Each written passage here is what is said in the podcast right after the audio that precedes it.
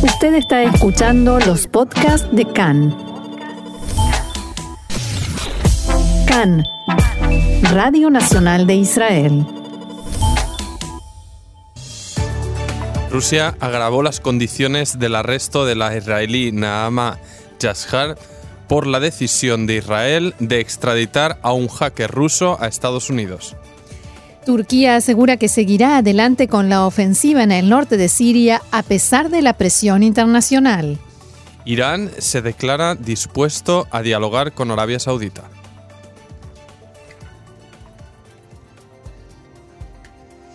Vamos entonces al desarrollo de la información. Las condiciones de arresto de la joven israelina Amai Sashar, condenada a siete años y medio de cárcel en Rusia tras encontrarse en su maleta apenas unos gramos de hachís en el aeropuerto de Moscú, se conocieron hace unos dos meses, poco después de la decisión tomada por el Tribunal Supremo de Israel que dictaminó extraditar al hacker ruso Alexei Borkov a Estados Unidos. Esta información refuerza la tesis de que inicialmente no se consideró a la joven israelí arrestada como una moneda de cambio, pero Moscú decidió aprovechar la situación para intentar frenar la extradición del hacker.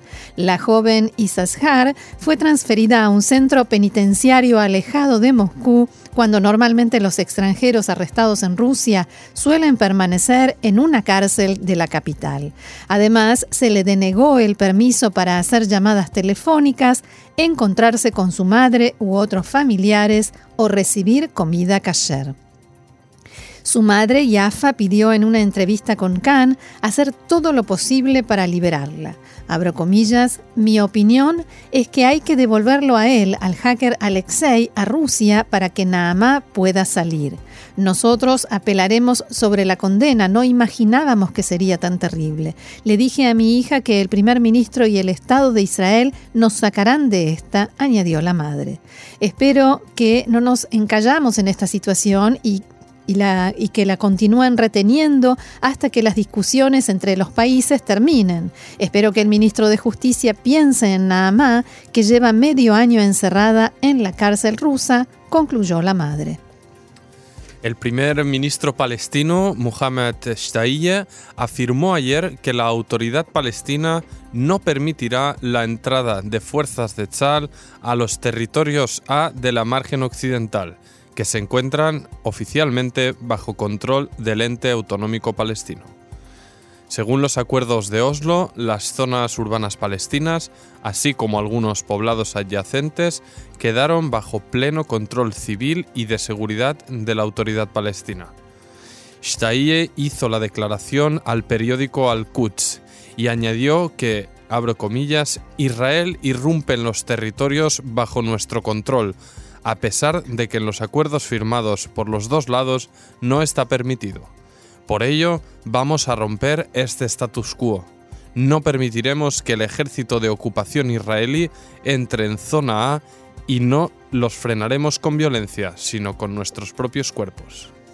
Y la organización Hamas reaccionó anoche por primera vez a los comentarios del jefe del Mossad, Yossi Cohen, que declaró recientemente que el servicio de inteligencia israelí mata a líderes de Hamas en el exterior, pero no lo publica. El portavoz de Hamas en Gaza, Hassam Qasem, dijo que estos dichos demuestran que Israel viola la soberanía de distintos países y ataca en otros lugares. Según Qasem, los crímenes de la ocupación no prescriben ni en Palestina ni afuera, eso no detendrá a la resistencia y la cuenta se cerrará con la liberación completa de nuestras tierras y nuestros lugares sagrados. En una entrevista al diario Mishpahá, Cohen declaró, se llevan a cabo no pocas ejecuciones selectivas, pero el enemigo cambió de estrategia, ya no se apresura a responsabilizarnos de los hechos en base a sus propios intereses y criterios. El jefe del Mossad dijo también que el asesinato del jefe de la Fuerza Quds de la Guardia Revolucionaria de Irán, Qasem Soleimani, es algo posible, aunque Soleimani todavía no está en la lista de objetivos de Israel. Y ayer la policía arrestó a tres personas durante las protestas semanales que se convocan cada sábado frente a la casa del asesor letrado del gobierno, Abihai Mandelblit, en la ciudad de Petah Tikva, cerca de Tel Aviv. Los arrestados eh, fueron acusados de alterar el orden público y de agredir a agentes, y fueron transferidos al cuartel para ser interrogados según contaron algunos de los manifestantes que presionan para que Mandelblit formalice las causas judiciales abiertas contra el primer ministro Netanyahu, intentaron ondear una gran pancarta con el lema Crime Minister, lo que sería primer ministro criminal en castellano, pero la policía no se lo permitió. Frente a ellos, cientos de personas se manifestaron en apoyo del líder del Likud, con carteles de Te queremos Netanyahu. En la semana anterior llegaron a concentrarse unos 500 militantes del Likud. Hace un mes y medio, la policía alertó de un cambio en las normas sobre las manifestaciones junto a la vivienda del asesor letrado del gobierno debido a quejas de los vecinos, y por ello se decidieron mover las marchas a una plaza cercana y no frente a su domicilio privado donde se llevaban a cabo cada semana. A fines de agosto, la policía alertó de un aumento significativo de las actividades para presionar a Mandelblit. Yo también tengo un vecino al que le hacen manifestaciones y te aseguro que no es nada agradable. En fin, y a propósito de cosas desagradables, vamos a la siguiente información. Tras la vandalización de decenas de tumbas en un cementerio británico en Haifa, que fueron pintadas con cruces llamadas nazis, el primer ministro Benjamin Netanyahu comentó que vemos el asunto con severa preocupación. Abro comillas, es una deshonra para los héroes de guerra que lucharon en la Primera Guerra Mundial. Tenemos con ellos una deuda histórica por la liberación de esta tierra de manos del Imperio Otomano y haremos todo lo que esté en nuestras manos para encontrar a los responsables y llevarlos frente a la justicia, escribió Netanyahu. Desde el Ministerio de Exteriores israelí añadieron que los responsables del crimen de odio decidieron pintar cruces gamadas sobre las tumbas de los soldados británicos muertos durante las dos guerras mundiales. La policía investiga el caso y esperemos que se resuelva rápidamente y que los culpables sean enjuiciados. El embajador de Australia en Israel, Chris Conan, catalogó la acción como vergonzosa y dijo que las lápidas de los héroes de guerra son sagradas porque recuerdan a aquellos que dieron su vida para defender los derechos y la libertad de la que disfrutamos hoy. Y esta mañana mismo aparecieron pintadas de odio también en el poblado palestino de Marda, al norte de la margen occidental, además de pincharse neumáticos y romperse cristales de múltiples vehículos. En uno de los grafitis se leía que, abro comillas, tomaremos el destino en nuestras manos y expulsaremos a nuestros enemigos junto a una estrella de David. Estos ataques, eh, conocidos como Tag Mehir en hebreo, son llevados a cabo por jóvenes extremistas judíos residentes en asentamientos y suelen producirse como represalia tras ataques cometidos por palestinos o desalojos de estructuras ilegales por parte de las fuerzas de seguridad israelíes. En el poblado cercano de Dir Istilla se produjeron ataques similares a principios de junio, donde aparecieron pintadas como piedrazos son asesinatos o poblado de terroristas. Esta madrugada un terrorista disparó desde un vehículo en movimiento contra un puesto militar de Tzal junto a Tulkarem en la margen occidental. No hubo heridos y efectivos del ejército israelí están revisando la zona e intentan atrapar a él o los atacantes. Por otra parte, efectivos de Tzal realizaron ayer un mapeo de la casa de uno de los terroristas que cometieron el atentado en el manantial Dani junto al asentamiento Dolev, también en la margen occidental. En ese ataque con un artefacto explosivo resultó muerta la adolescente israelí Rina Schner y su padre y hermano sufrieron heridas graves. La casa está ubicada en la aldea Birzait, en Binyamin, y Hassan Hassin Hasni Mayamas es el terrorista en cuestión y fue, su casa fue inspeccionada y preparada para su posible demolición. Según el Servicio de Seguridad israelí, Mayamas, de 25 años y oriundo de Ramallah, fue partícipe activo en la planificación y ejecución del atentado terrorista y una persona de unos 60 años resultó gravemente herida tras un estallido en un laboratorio de la Facultad Technion de Haifa. Efectivos del Magen David llegaron para dar tratamiento médico al herido con quemaduras y contusiones en todo el cuerpo. El laboratorio y el edificio donde se encuentra también fueron gravemente afectados por el estallido, que se produjo en la planta quinta de la Facultad de Arquitectura de Materiales. Un representante de Maguen David Dadom explicó que en la entrada nuestros colegas bomberos y los trabajadores del lugar nos guiaron hacia el herido, que perdió la conciencia y sufre de las consecuencias de la explosión en todo su cuerpo. Le dimos un tratamiento de urgencia, salvavidas en el lugar y lo transportamos al hospital. Desde Technion comentaron que la dirección se encuentra siguiendo los acontecimientos y está investigando las causas del suceso.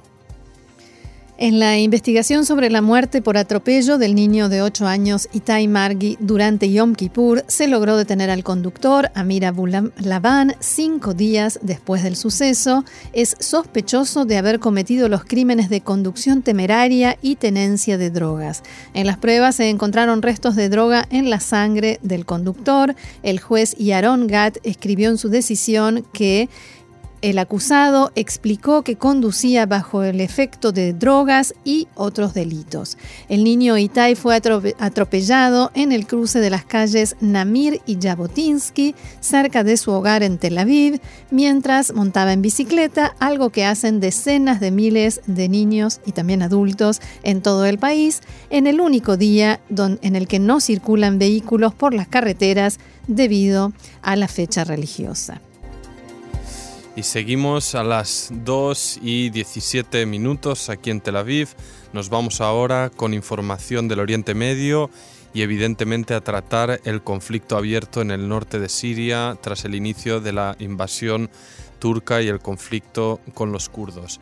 El Observatorio Sirio de Derechos Humanos informó esta mañana que las fuerzas de Siria Democrática recuperaron la mayor parte de las áreas tomadas por las tropas turcas en la localidad fronteriza Ras al-Ain, clave para su entrada a territorio sirio después de una batalla que causó 21 bajas en ambos bandos las FSD lanzaron un contraataque para retomar el territorio que les fue arrebatado en Ras al-Ain como parte de la ofensiva de Turquía y grupos aliados en el noreste de Siria contra esta alianza de milicias mayoritariamente kurdas que hoy entra en su quinto día.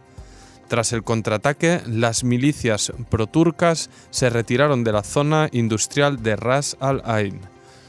Según un informe de situación difundido esta madrugada por la Oficina de Naciones Unidas para la Coordinación de Asuntos Humanitarios, solo en las áreas rurales que rodean esta localidad fronteriza y la cercana Tel Aviv, más de 130.000 personas han tenido que huir de sus hogares. Además, el organismo alerta de que la escasez de agua en la capital de la provincia de Hasaka y sus alrededores se está deteriorando rápidamente y tornándose crítica, lo que afecta ya a unas 400.000 personas, casi un cuarto de ellos residentes en campamentos de refugiados. Desde el inicio de la ofensiva hace cinco días, lanzada después de que Estados Unidos, aliado de los kurdos en su guerra contra el grupo yihadista Estado Islámico, anunciara hace una semana su retirada de la zona, el ejército turco ha atacado Ras al Ain y Tel Aviv con repetidos bombardeos e intenso fuego de artillería.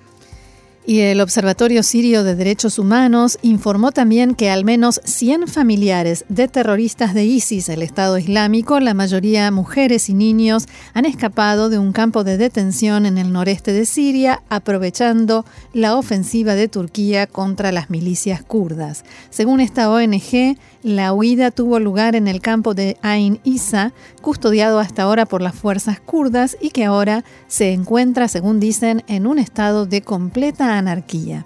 Al mismo tiempo, un portavoz de las Fuerzas Democráticas Sirias anunció que al menos 785 simpatizantes extranjeros aliados de ISIS escaparon en las últimas horas de este campo, Ain al-Isa, debido a que las fuerzas kurdas que vigilaban el lugar se encuentran debilitadas por la campaña militar que Turquía ha lanzado contra ellas esta semana.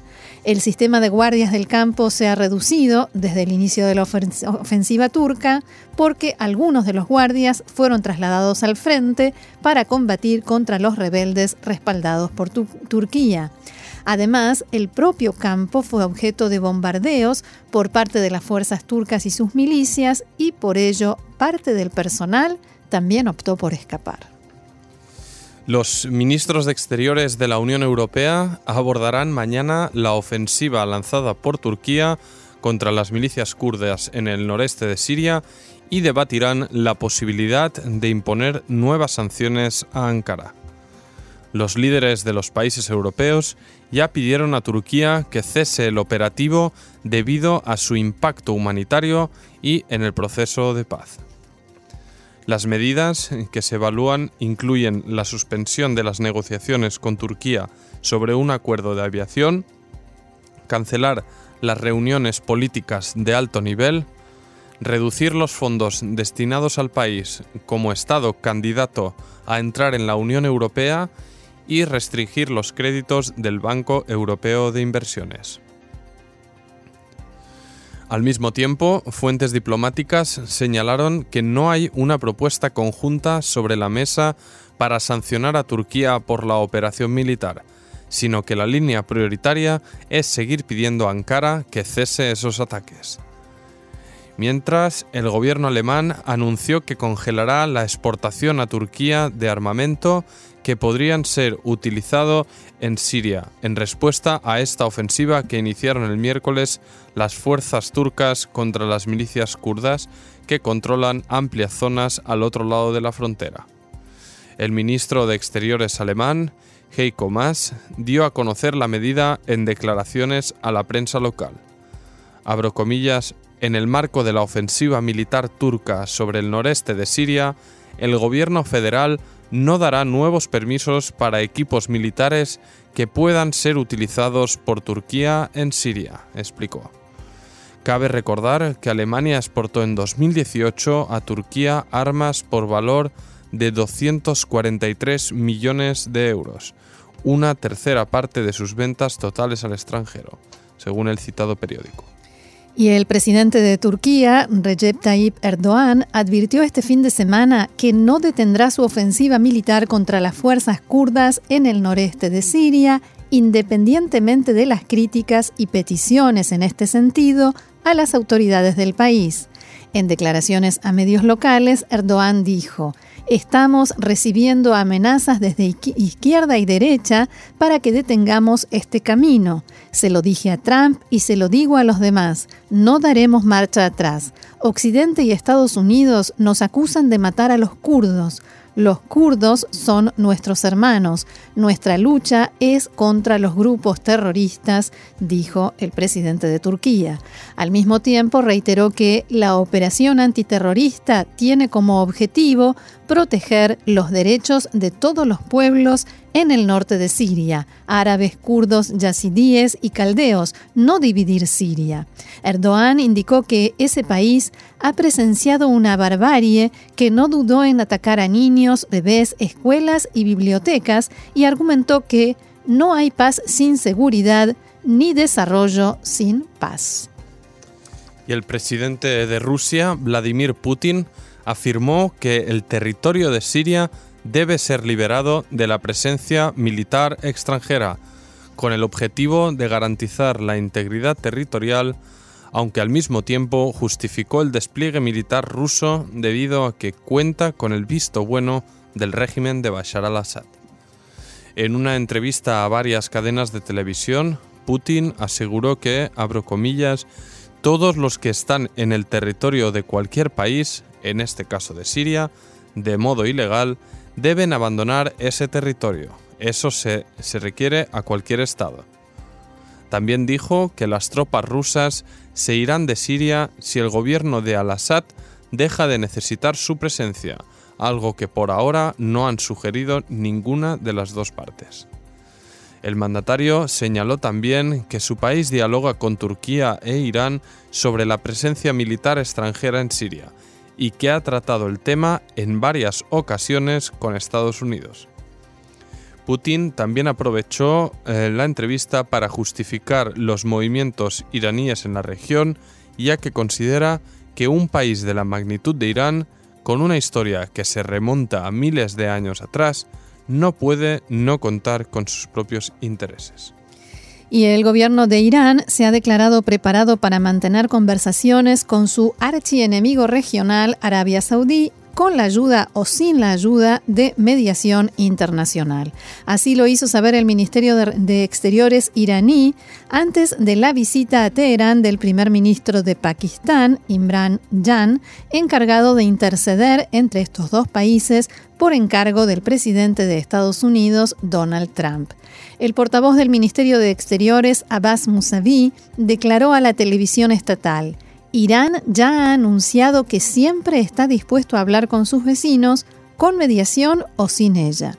El Ministerio de Exteriores iraní manifestó que hablará con Arabia Saudí siempre y cuando el reino deje de matar gente en la operación militar liderada por los saudíes contra la insurgencia de los hutíes en Yemen, este grupo rebelde que cuenta con el apoyo de Irán y el gobierno de Arabia Saudí anunció que acepta el nuevo despliegue de entre 2.000 y 3.000 tropas adicionales y sistemas de defensa anunciado ayer por Estados Unidos para reforzar la seguridad tras el ataque del pasado 14 de septiembre a dos instalaciones petroleras de la compañía estatal saudí Aramco.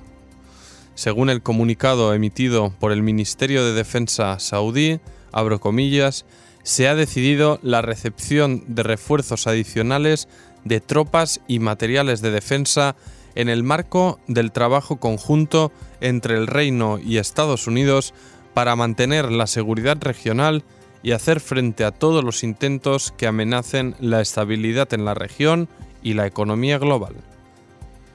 El Pentágono ya confirmó la llegada de dos nuevos escuadrones de combate, refuerzos aéreos, dos baterías de misiles Patriot y un sistema de defensa aérea para reforzar la capacidad defensiva de Arabia Saudí frente a este tipo de ataques, como por ejemplo los que suelen cometer los rebeldes hutíes respaldados por Irán desde el vecino Yemen.